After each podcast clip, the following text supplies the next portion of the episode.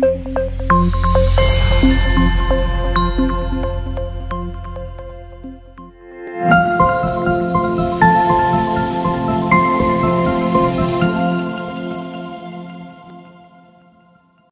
bem com vocês, meus amados? Estamos vivendo dias preciosos. Hoje pela manhã, meu Deus, fomos visitados nesse lugar e cremos que houve uma liberação de cura. E eu quero te dizer uma coisa: essa presença está nesse ambiente ainda, e se você entrou nessa noite nesse lugar, necessidade, necessitado de uma cura física, eu quero declarar que esse poder do Espírito Santo de Deus que está nesse lugar está passando por aí aonde você está, você que está levantando a sua mão e receba o toque da cura. Receba a saúde. Receba sanidade. Receba no teu corpo, na tua alma e no teu espírito. Em nome de Jesus. Em nome de Jesus. Glória a Deus. Amados, eu quero dizer que eu estou atropelado. O que tem é só o restinho. Estava falando ali com o pastor Johnny no começo, mas para o Senhor o restinho ele faz um montão, né? Então a minha oração é que ele pegue isso e faça o que ele quer fazer nessa noite. O Senhor ele veio ministrando no meu coração nesses dias e compartilhava com a esposa em casa, compartilhava ali com o Johnny também. E uma palavra que foi assim movendo, e é uma palavra que ao mesmo tempo, ela é uma palavra que nos desafia a entrarmos em um lugar em Deus, mas ela também é um alerta para nós. Quando você olha aquele tempo em que Jesus caminhou aqui na terra e que os milagres eram extraordinários e não havia um enfermo que não fosse curado aonde Jesus passava, a não ser na sua cidade, que poucos sinais ele fez por causa da incredulidade. Eu vejo que tantas pessoas, milhares e centenas de milhares que receberam ali a unção e mesmo sem ser tocadas fisicamente estavam sendo curadas. E hoje de manhã o pastor Djalma ele leu exatamente aquele texto aonde a mulher do fluxo de sangue estava ali por 12 anos e ao mesmo tempo havia aquela outra menina que estava enferma, a Talita e naquele processo ali, aquela mulher que tocou nas vestes de Jesus recebeu a sua cura, ela já havia gasto tudo o que tinha com médicos para ser curada e só de tocar na orla das vestes de Jesus, ela foi curada. E aquela menina também, com 12 anos que morreu, recebeu também o milagre. E eu vejo que aquelas curas extraordinárias caminhavam e andavam, e as pessoas se maravilhavam, e como não se maravilhar? Mas além da cura física, que eu e você podemos receber, milagres, e como vimos aqui, hoje foi narrado algumas curas que estavam acontecendo nesse ambiente, mas mais que uma cura física, existe uma posição que eu e você precisamos ter em Cristo. E isso precisa ser diário. De que me adianta receber uma cura milagrosa de um câncer terminal, mas eu sair e viver de uma forma que não agrade ao meu Deus? De nada adiantaria. Cantamos aqui para te adorar eu vivo. E quando eu e você cantamos isso do fundo do nosso coração, nós estamos fazendo uma declaração que a nossa vida é Cristo, que a nossa vida é adorar, que a nossa vida é andar com Ele. Se não for para andar com Ele, adorar, de nada vale a pena. De nada vale a pena.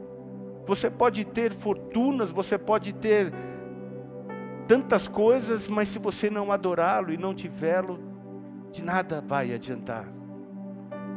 E por isso eu queria começar essa meditação nessa noite, no Evangelho de Mateus, no capítulo 3, do versículo 13 ao versículo 17. Evangelho de Mateus, no capítulo 3, do versículo 13 ao 17, diz assim: Por esse tempo, dirigiu-se Jesus da Galiléia para o Jordão, a fim de que João o batizasse. Ele, porém, o dissuadia, dizendo: Eu é que preciso ser batizado por ti, e tu vens a mim?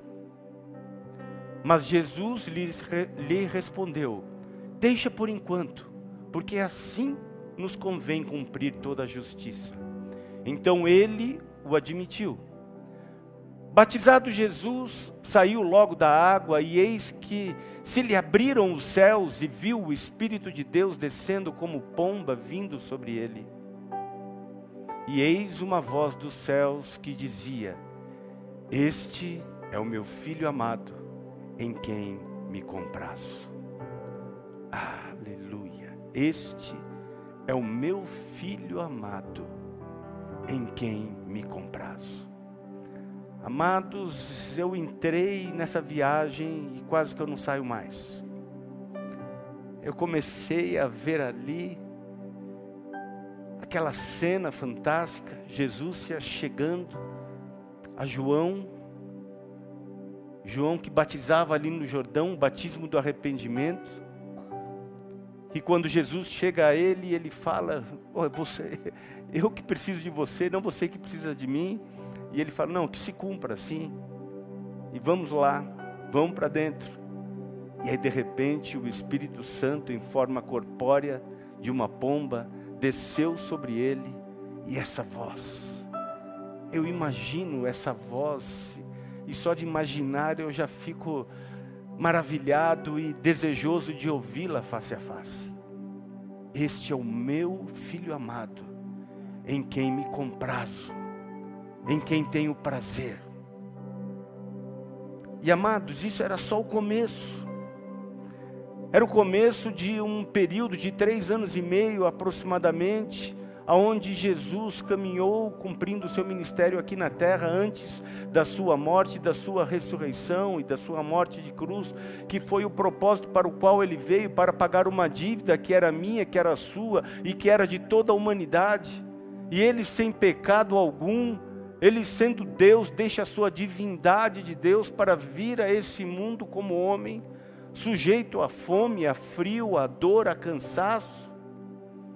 E ele faz tudo isso por obediência ao Pai. E só essa atitude já tinha provocado esse prazer no coração do Pai, ao ponto dele dizer isso: Este é meu filho amado, e nele eu tenho prazer. Nele eu tenho prazer. Essa voz, ela ecoa dentro do meu coração.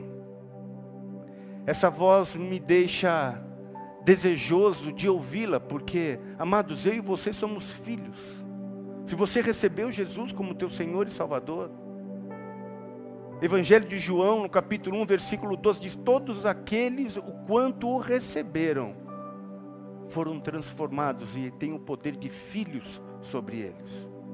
Se você assim como eu, recebeu Jesus como teu Senhor e Salvador, você é filho. E que filho que não quer ouvir isso? Esse é meu filho amado, em quem tenho prazer.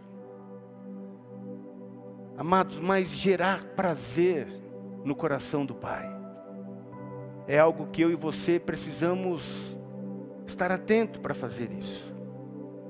Jesus curou, ensinou, manifestou o reino de Deus, mas ainda não havia completado o que ele veio fazer, mas o pai já dizia: Tenho prazer em você, meu filho.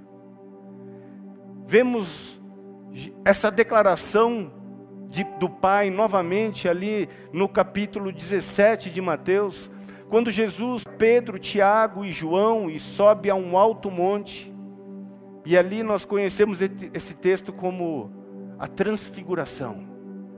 E o texto começa assim no versículo 1 do capítulo 17 de Mateus: Seis dias depois tomou Jesus consigo a Pedro e aos irmãos Tiago e João e os levou em particular a um alto monte. E foi transfigurado diante deles, o seu rosto resplandecia como o sol, suas vestes tornaram-se brancas como a luz. E eis que lhes apareceram Moisés e Elias falando com ele, com Jesus. Então disse Pedro a Jesus: Senhor, bom estarmos aqui. Se quereis, farei aqui três tendas: uma será tua, outra para Moisés e outra para Elias. Falava ele ainda quando uma nuvem luminosa os envolveu e ele e eis vindo da nuvem uma voz que dizia: Este é o meu filho amado, em quem me comprazo. A ele ouvi. Amados, pela segunda vez essa voz vem. Pela segunda vez essa voz ela é declarada. E eu vejo que Jesus, ele gerava isso no coração do Pai. Esse é meu filho amado em quem tenho prazer. E eu quero fazer uma pergunta: quem quer gerar isso no Pai? Quem quer ouvir Ele falando assim ao meu e ao seu respeito? Eu quero, eu desejo, eu anelo. Eu não vejo o dia dele falar: Vem, filho amado, você me deu prazer quando você me obedeceu, quando você andou da maneira em que eu disse para você andar. Eu quero. Eu me lembro que, como filho natural, e todos aqueles aqui que estão nesse ambiente, nem todos são pais, mas todos são filhos. Todos foram gerados.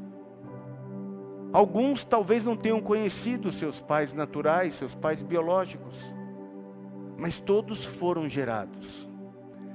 E muitos aqui podem ter ouvido alguma coisa do seu pai biológico, dos seus pais naturais, alguma palavra de afirmação, alguma palavra de ânimo, mas muitos talvez não tenham recebido essa palavra, e muito pelo contrário, tenham sofrido tenham sofrido de alguma maneira por palavras duras que foram liberadas e que foram ditas.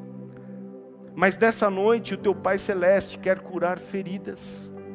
Feridas que estão na tua alma, feridas que estão no teu espírito, feridas que estão na tua carne. Ele quer dizer que Ele te ama e que tem prazer em você. Ele está nos visitando nessa noite e isso será feito.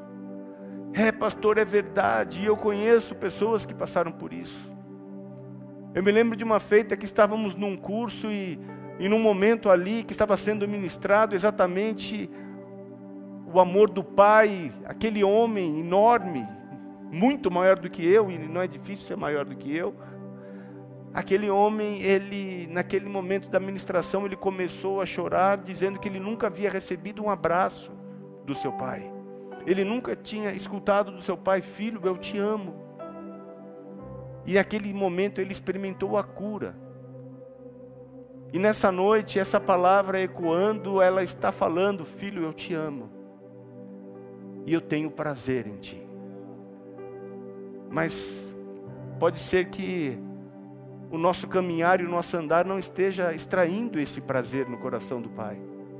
Mas eu creio que nessa noite sairemos desse lugar transformados. E que a nossa posição e que a nossa declaração vai gerar prazer no Pai. E todos que estão nesse ambiente, todos aqueles que escutam essa palavra nessa noite vão escutar: Você é meu filho amado em quem eu tenho prazer.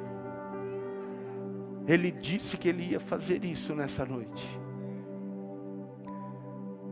Por isso, conhecer e prosseguir em conhecer para fugir do engano, para fugir das armadilhas, para fugir das ciladas, das tentações que tentam nos desviar neste caminho, nos levando para o erro, nos levando para o pecado. Por isso precisamos do Espírito Santo de Deus. Amados, é muito comum vermos pessoas, e como talvez você também conheça, pessoas que passaram por situações difíceis, situações terríveis, receberam um toque de Deus, receberam um milagre, mas no caminhar, nós sabemos e entendemos que a herança antecipada é maldição. E aquele jovem pede isso. E o texto não fala, essa parábola não fala a respeito desse jovem, se ele era um jovem mau, se ele tinha atitudes pecaminosas, não fala absolutamente nada. Fala que era um filho que pede simplesmente a respeito disso e a parábola não diz a respeito disso. E ele recebe toda aquela sua herança antecipada e sai porque ele tinha o desejo de conhecer outros lugares, de conhecer outras coisas, afinal de contas ele estava ali na sua, na sua casa, um bom pai, um pai provedor, um pai abençoador, com conforto, com tudo que ele precisava, ele tinha tudo à sua disposição. Mas alguma coisa o despertou a querer sair, a querer ir para lugares que ele não conhecia. E diz o texto que ele pegou todo o seu recurso e gastou de uma forma dissoluta, desperdiçando em bebedeira, em loucuras da vida, desfrutando de tudo aquilo que o mundo poderia dar a ele. E o texto fala que a fome veio sobre aquela terra, e os recursos acabaram, e aquele jovem ficou na rua, homem disputando comida dos porcos, as alfarrobas que eram dadas para os porcos. E naquele momento em que ele está ali olhando para aquela situação que ele estava, ele se lembrou que ele tinha um pai tão bom. Ele falou: Os servos do meu pai estão vivendo cem vezes melhor do que eu. Os servos do meu pai têm conforto, os servos do meu pai têm alimento, os servos do meu pai, os servos do meu pai não passam necessidades. E eu estou aqui passando por tudo isso. Você deve ter escutado já inúmeras mensagens a respeito dessa parábola. E sempre que nós mexermos nela, vai sair alguma instrução. Vai sair alguma direção para mim e para você. Ela é tão pregada, mas ela me chama a atenção de uma maneira que eu não consegui tirá-la da minha mente. E eu creio que o Espírito Santo de Deus quer falar algo para nós nessa noite, para nos alertar mais uma vez, para que não caiamos no engano. Pela manhã o pastor Djalma falou a respeito do dia mal. Que o dia mal ele vem e ele não avisa, e quando nós menos esperamos, somos visitados pelo dia mal. Mas nós vamos passar por ele e sairemos do outro lado. Essa é a grande verdade. Mas alguns não são visitados pelo dia mal, alguns se lançam no dia mal. E esse jovem, ele fez exatamente isso, pois ele pegou todos os recursos que eram seu por direito, antecipadamente foi, viveu uma vida absoluta, gastou tudo, perdeu, ele se jogou naquele lugar.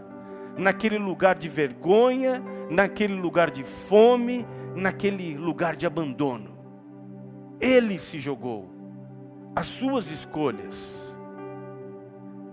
Esse filho tinha um bom pai, mas ele desprezou tudo que ele tinha com esse pai, por causa de um desejo dele um desejo enganoso. Mas mesmo assim, mesmo assim, foi atraído por tentações, curiosidades que quase o levaram a um fim trágico. Por isso eu quero dizer para você nessa noite: não se engane, não se engane com tentações, com ofertas que esse mundo tem mostrado para mim e para você, que muitas vezes podem parecer boas, mas elas são engano. Elas são um engano. 1 Coríntios, capítulo 15, versículo 33 diz a esse respeito: Não vos enganeis, as más conversações corrompem os bons costumes. Não vos enganeis, as más conversações corrompem os bons costumes. Existe um ditado que você talvez conheça: diga-me com quem andas, e eu te direi quem você pode se transformar. Por isso que quando nós da menina tem uns lugares, tem umas bebidas, tem, tem, tem, e aquele garoto começou a ficar alvoroçado e aquilo começou a mexer, amados. Não adianta dizer que não mexe, que mexe. Mexe. Pode ser que você esteja num dia bom, firme, que nada, nenhuma tentação vai te pegar. Mas tem o dia mal. E quando o dia mal vem, a gente se sente enfraquecido. Porque nós somos isso, somos sujeitos. E essa essa época, esse período que nós passamos, nós temos visto isso acontecer. Pela manhã o pastor Djalma falava a respeito desse esfriamento. Ele falava: Nós, como igreja, estamos bem, passamos por todo esse processo. E quando nós chamamos as pessoas de volta, não é porque nós estamos preocupados com o seu dízimo, com sua oferta, porque Deus nos supriu através de um povo fiel em todo esse tempo. Mas nós estamos falando porque nós nos importamos com vidas. Estamos tão felizes hoje, pastora Celina está no nosso meio. Você pode dar um glória a Deus? Só não pode abraçar. Mas você pode mandar beijo para ela, mandar coraçãozinho. Tão feliz. Pastor Sérgio, você está assistindo aí, estão com uma saudade de você. Desse pão amanhecido, de olho azul tão lindo que a gente ama. Saudade. Saudade. Eu não vou me humilhar. Eu não vou voltar. Eu não vou me rebaixar. Não, mas ele falou: eu vou voltar.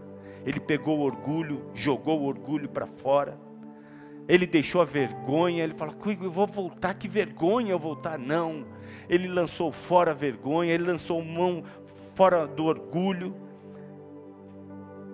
pelo medo de não ser recebido, será que meu pai vai receber? Ele falou, não, eu vou voltar. Eu não sei se ele vai me receber, eu não vou, eu não vou ficar aguardando, mas eu vou tomar uma decisão, eu vou voltar e vou pedir perdão para o meu pai. Ele se sentia indigno, mas ele não deixou ser levado pelos pensamentos, pelos sentimentos que enchiam o coração dele. Porque isso estava aqui, estava aflorado.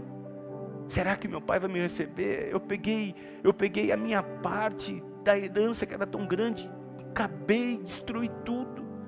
Mas eu vou voltar e vou falar, pai, me recebe como um dos teus trabalhadores, dos teus servos, dos teus empregados eu só quero isso, me coloca ali junto com os teus empregados, eu não quero mais a minha posição, porque eu não sou digno de receber essa posição. E o seu pai, que sonhava em ver o filho de volta, diz o texto que recebeu com grande alegria. Sua volta gerou reconciliação, sua volta gerou restituição e a sua volta gerou celebração. No texto de Lucas 15, 20, fala do momento em que ele chegou e o pai o abraçou e o beijou, e levantando-se, foi para seu pai. Vinha ele ainda longe quando seu pai o avistou e, compadecido dele, correndo, o abraçou e o beijou. Reconciliou o filho. Tu és meu filho, tu és meu filho amado, você voltou, você voltou. Versículo 22 fala da restituição. Versículo 22 do capítulo 15. O pai, porém, disse aos seus servos: Trazei depressa a melhor roupa, vestiu, põe, põe de põe-lhe um anel no dedo e sandálias nos pés. Amado, quando fala das roupas, das vestes, ele estava dando uma, uma realidade, ele mandou colocar a melhor roupa nele, ele estava dando um anel de autoridade, um anel que representava ele fazia parte daquela família, ele estava colocando sandálias nos pés, os escravos não usavam sandália, ele estava restituindo de volta para o filho tudo aquilo que ele havia perdido quando ele saiu e deixou o pai daquela maneira. E para mim, o melhor de tudo, ele celebrou. Versículo 23 e 24. Versículo 23 diz: Trazei também e matai o novilho cevado, comamos e regozijemos-nos porque este meu filho estava morto e reviveu, estava perdido e foi achado. E começaram a regozijar-se, começaram a alegrar-se, começaram a celebrar. Aleluia! Amados, reconciliou, restituiu, celebrou. E essa, essa parábola ela está falando exatamente daquilo que Deus fez comigo e com você. Ele está falando que Deus gerou o homem para andar com ele, e o homem é, toma uma posição, erra, ele peca, e quando ele faz isso, ele perde a proximidade, mas o Pai resgatou-nos, o Pai nos trouxe de volta para Ele pagando um alto preço, para que eu e você pudéssemos experimentar: este é meu filho amado, em quem tenho prazer. Nessa parábola, o pai tipifica Deus Pai. Só que ele apresenta dois filhos. Um é o filho pródigo, o filho perdido, e o outro é o filho que ficou. É o filho que ficou em casa, do lado do pai, ficou na igreja, não saiu da igreja, permaneceu ali participando de todas as atividades. Mas este filho, que não saiu, que não se desviou, quando ele vê aquela festa, o que é está acontecendo? Não, teu irmão que voltou e teu pai mandou pegar um novilho cevado e fazer um churrascão e a gente está celebrando a volta dele. E aquele filho ficou, foi ao pai e falou: Pai, o que, que é isso? Ele pegou o teu dinheiro, gastou tudo, volta desse jeito, e o senhor está celebrando. Ele fala, cara, teu, teu irmão estava morto e voltou.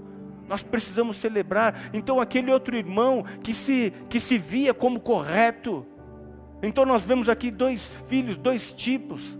Aquele que pecou, aquele que errou, mas que se arrepende, que volta arrependido aos pés do seu pai, e aquele que permaneceu, mas que uma soberba ficou em seu coração eu nunca me desviei. Eu sou crente, crente, crente. Eu nasci em berço evangélico. Meus pais compraram na Casa Bahia, berço evangélico, estava escrito lá na prateleira. Já viu? Aí eu nasci, eu já nasci assim, aleluia, glória a Deus, recebo Jesus. E aí eu cresci na escola bíblica infantil, passei a minha juventude na mocidade e hoje eu sou como é que. Xarabaçaia e vamos que vamos. Amados, todos nós, todos, todos nós precisamos ter consciência de quem nós somos, consciência do que nós carecemos, de conhecê-lo e prosseguir em conhecer, em andar nele, reconhecer que somos falhos, reconhecer que nós precisamos agradá-lo e buscar todo dia ouvir essa frase. Eu quero ouvir: Você é meu filho amado e eu tenho prazer em ti. Você é meu filho amado e eu tenho prazer em ti. Orgulho e soberba é um veneno que pode matar. É um veneno muito perigoso. Que bom que você nunca saiu da igreja, que bom que você nunca desviou, mas não deixe o orgulho entrar. E ele está escondido, ele está escondido aqui, ele está escondido em algum lugar. Que a gente não pode deixar, a gente tem que ter consciência de quem nós somos. Que eu posso estar aqui sendo usado por Deus, e amanhã, se eu abaixar a guarda, se eu me distrair, se eu entrar no engano, eu posso errar. Por isso, a palavra dessa noite é: não se deixe enganar. Não se deixe enganar. Deus resiste aos soberbos, mas dá graça aos humildes. A melhor coisa é se quebrantar e se arrepender. Eu me lembro da primeira vez que eu tirei uma alegria enorme no coração do meu pai. Eu tenho um bom pai, louvado seja Deus. Está lá meu paizão caminhando para 88. Daqui a alguns meses está chegando lá mãezinha também com 84. Depois ele até muitos conhecem, eles sempre vinham aqui, eles moram no interior, mas esse período também o tem os impossibilitado. Mas meu pai que conheceu o evangelho muito jovem, muito novo, lá no Pará, da onde ele era oriundo, e ele a família dele, na verdade, o avô dele foi evangelizado pelos Wingren, que foram os suecos que fundaram a Assembleia de Deus no Brasil. E ele me mostrou há um tempo atrás, já falei para a igreja uma vez, um, uma biografia que foi escrita por alguém que narrava nessa biografia exatamente a família do meu, do meu pai, o meu bisavô, quando eles aceitaram e abriram a casa para ali ser um ponto de pregação e quando tudo começou. E houve um delay em algum momento da história onde nós não caminhamos nisso. Meu pai se formou, veio morar aqui em São Paulo, casou com a minha mãe, lá no norte do Brasil, casaram no Iapoque e vieram para cá começar a vida deles, meu pai médico. E o temor havia no coração, mas as dificuldades de muitas doutrinas rígidas impediram que a coisa ali acontecesse, fluísse por a minha mãe ser de uma outra religião católica, e aquilo provocava algum algum desconforto, então vamos levando. E com isso nós crescemos, eu e meus irmãos, dentro de uma liberdade, com um temor que era muito muito fraquinho para aquilo, muito raso para aquilo que nós precisávamos experimentar. Mas eu creio que orações foram liberadas lá atrás, lá atrás, lá atrás, quando meus bisavós receberam. Quando meus bisavós receberam, porque da família do meu pai, olha os nomes: Gerson, Salomão, Ruth, Tamar, João, Paulo. O que, que você acha que era isso? O que, que era isso? Percebe? Aí nós vimos tudo aquilo acontecer, de repente esse vale, aí nesse vale o dia mal nos pegou. Mas aquela palavra liberada abriu uma oportunidade para mim e para minha esposa. E há quase 27 anos nós temos experimentado essa nova realidade em Cristo Jesus. E amados, era um quadro tenso. Um dia desses, se o Senhor permitir, a gente vai ministrar novamente um testemunho daquilo que Deus fez. Que bom que você de repente não passou por isso, que bom que você não viveu isso. Mas não significa que eu, porque eu vivi, você não viveu, que está tudo bem. A gente precisa vigiar. Não se engane. Não se engane, não se distraia nesse caminhar. Porque, amados, o inimigo está jogando pesado. Ele está jogando pesado, pesado, pesado como nunca. Olhe nossas universidades, olhe as escolas, olhe os condomínios, olhe os clubes, olhem as leis que estão sendo liberadas. Meu Deus, se eu e você não permanecermos nesse lugar, nesse lugar aonde ele pode olhar para mim e para você, tu és meu filho amado. Essa tua posição me dá prazer. Essa tua decisão gera gera prazer em mim.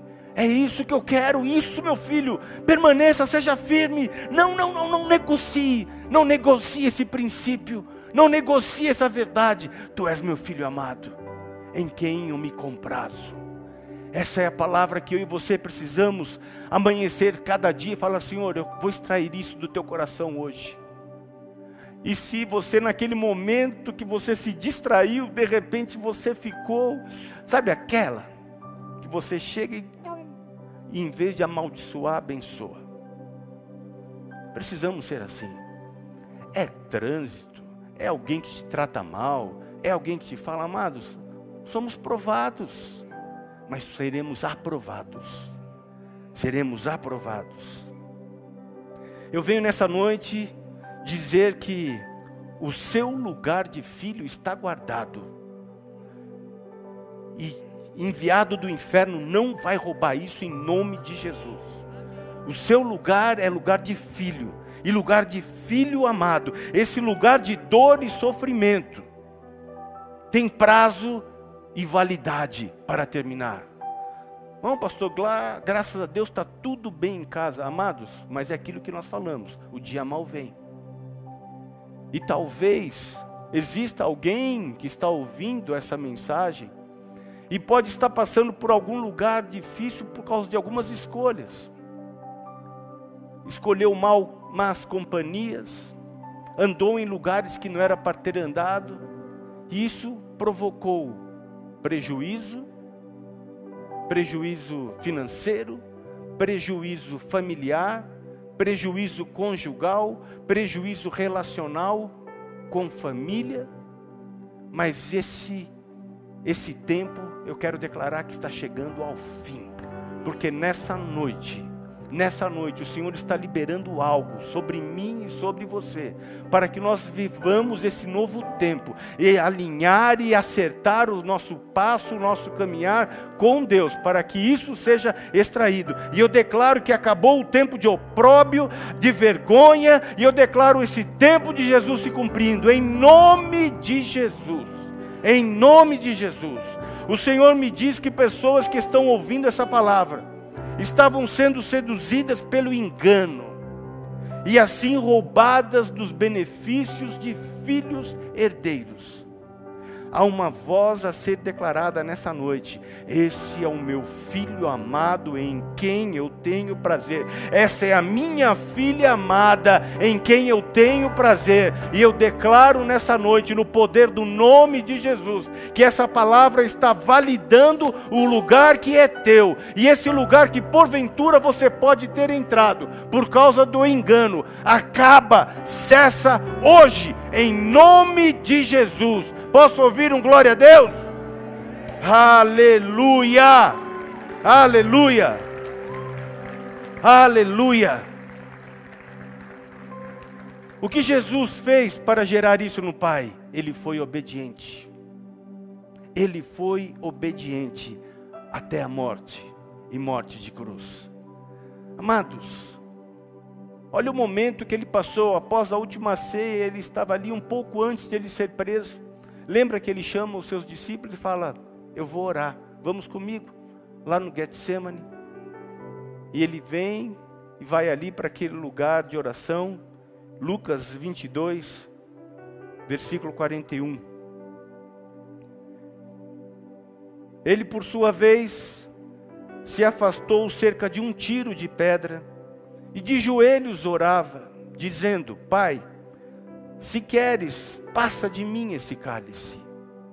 Contudo, não se faça a minha vontade, e sim a tua. Amados, olha essa consciência dele. Então lhe apareceu um anjo. Vamos lá. Pula lá. Então lhe apareceu um anjo do céu que o confortava e estando em agonia, orava mais intensamente, e aconteceu que o seu suor se tornou como gotas de sangue caindo sobre a terra. Levantando-se da oração, foi ter com os discípulos e os achou dormindo de tristeza. E disse-lhes: Por que estáis dormindo? Levantai-vos e orai, para que não entreis em tentação.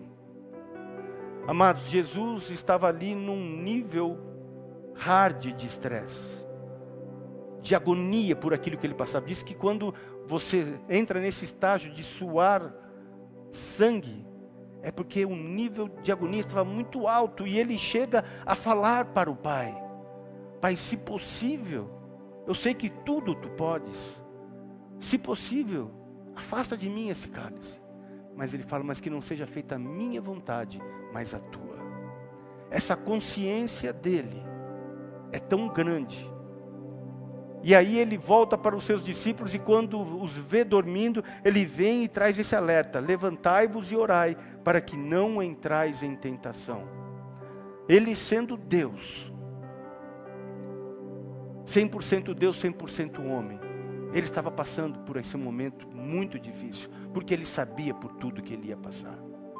Ele sabia, ele sabia mas ele se submete.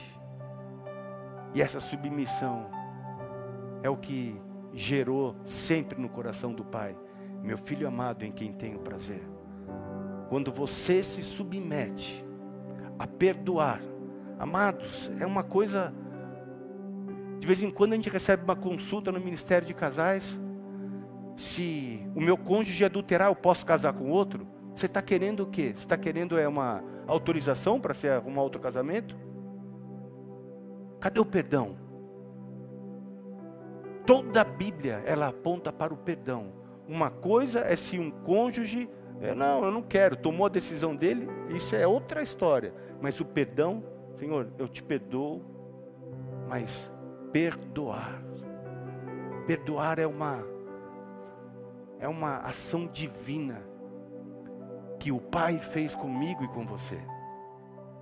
Que o filho pródigo recebeu tipificando aquilo que eu e você fizemos. Mas eu não fiz nada, pastor. Eu já falei que eu nasci num berço evangélico. Amados, está lá. Está no registro do seu nascimento. Você nasceu homem e o pecado está em mim e você. A conta foi paga, fomos lavados pelo sangue de Jesus, temos acesso ao Pai, mas precisamos aprender a nos conduzir nesse lugar. Esse lugar de andar nele e o que esse texto fala no finzinho? Orai para que não entreis em tentação. E essa oração é uma oração de avaliação, aonde você se enxerga, aonde você se vê em Deus e você sabe quem você é nele. Não se deixe enganar. Não se deixe enganar. Tu és meu filho amado, em quem tenho prazer. Você recebe essa palavra nessa noite? Vamos ficar em pé. Glória a Deus.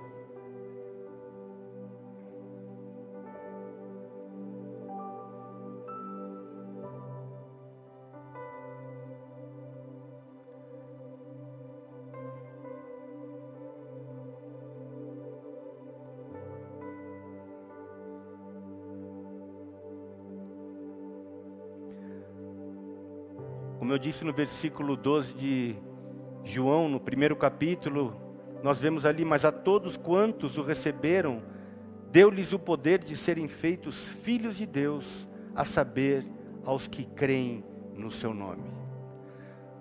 Tudo que nós falamos nessa noite se resume a duas coisas: filhos amados que geram prazer no Pai. Então eu quis nessa noite trazer a mim e a você um alerta não se engane. Não se engane com sutilezas, com vãs sutilezas que tentam enganar-nos. Propostas do maligno, de Satanás, para nos desviar do propósito. Não se engane. Filho amado, anda em Deus. Mas eu não conheço todos que estão aqui e não sei se todos já tomaram uma decisão por Jesus como Senhor e Salvador. Por isso, nessa hora, eu quero convidar você a fechar os seus olhos. E dentro daquilo que foi ministrado, olhar para você e ver se essa voz que foi liberada dos céus, se é algo que você gostaria de escutar. Tu és meu filho amado, em quem tenho prazer. Romanos capítulo 10, versículo 9 fala: Se creres com teu coração e confessar com a tua boca, tu serás salvo. Para ser filho, precisamos receber Jesus. Para ser salvo, precisamos confessar Jesus, crendo em nosso coração. Se você ainda não tomou uma decisão por Cristo Jesus, ou se você se encontra na situação desse filho pródigo, desse filho perdido, que se perdeu no mundo e encontrou e viu que estava num lugar e quer voltar ao Pai, eu quero convidar você a fazer um sinal com uma de suas mãos e eu gostaria de orar por você. Se você ainda não tomou uma decisão por Cristo, Jesus como teu Senhor e Salvador e gostaria de fazer nessa noite, dá um sinal com sua mão assim, aonde você estiver. Aonde você estiver, se você ainda não tomou essa decisão, faça um sinal com uma de suas mãos. Quero crer que todos tomaram essa decisão. Quero crer que esse lugar então é o lugar aonde eu e você precisamos estar. Eu não quero expor ninguém. Eu não quero que você seja exposto aqui. Satanás quer expor a mim e a você. Ele é o maior interessado em nos envergonhar. Por isso precisamos aprender a caminhar nesse lugar. Eu gostaria de ainda fazer uma oração no culto da manhã. Foi dito a respeito desse esfriamento que tem entrado na igreja e tem tentado distrair, tem tentado trazer esse engano. Não, hoje eu não preciso mais participar dos cultos. E eu quero declarar que esse fogo de Deus que tem sido liberado na igreja, nesse lugar onde nós congregamos, aonde a igreja dele tem se reunido. Eu quero declarar que esse fogo alcança essas casas, alcança esses lugares, para que sejam fortalecidos e não sejam enganados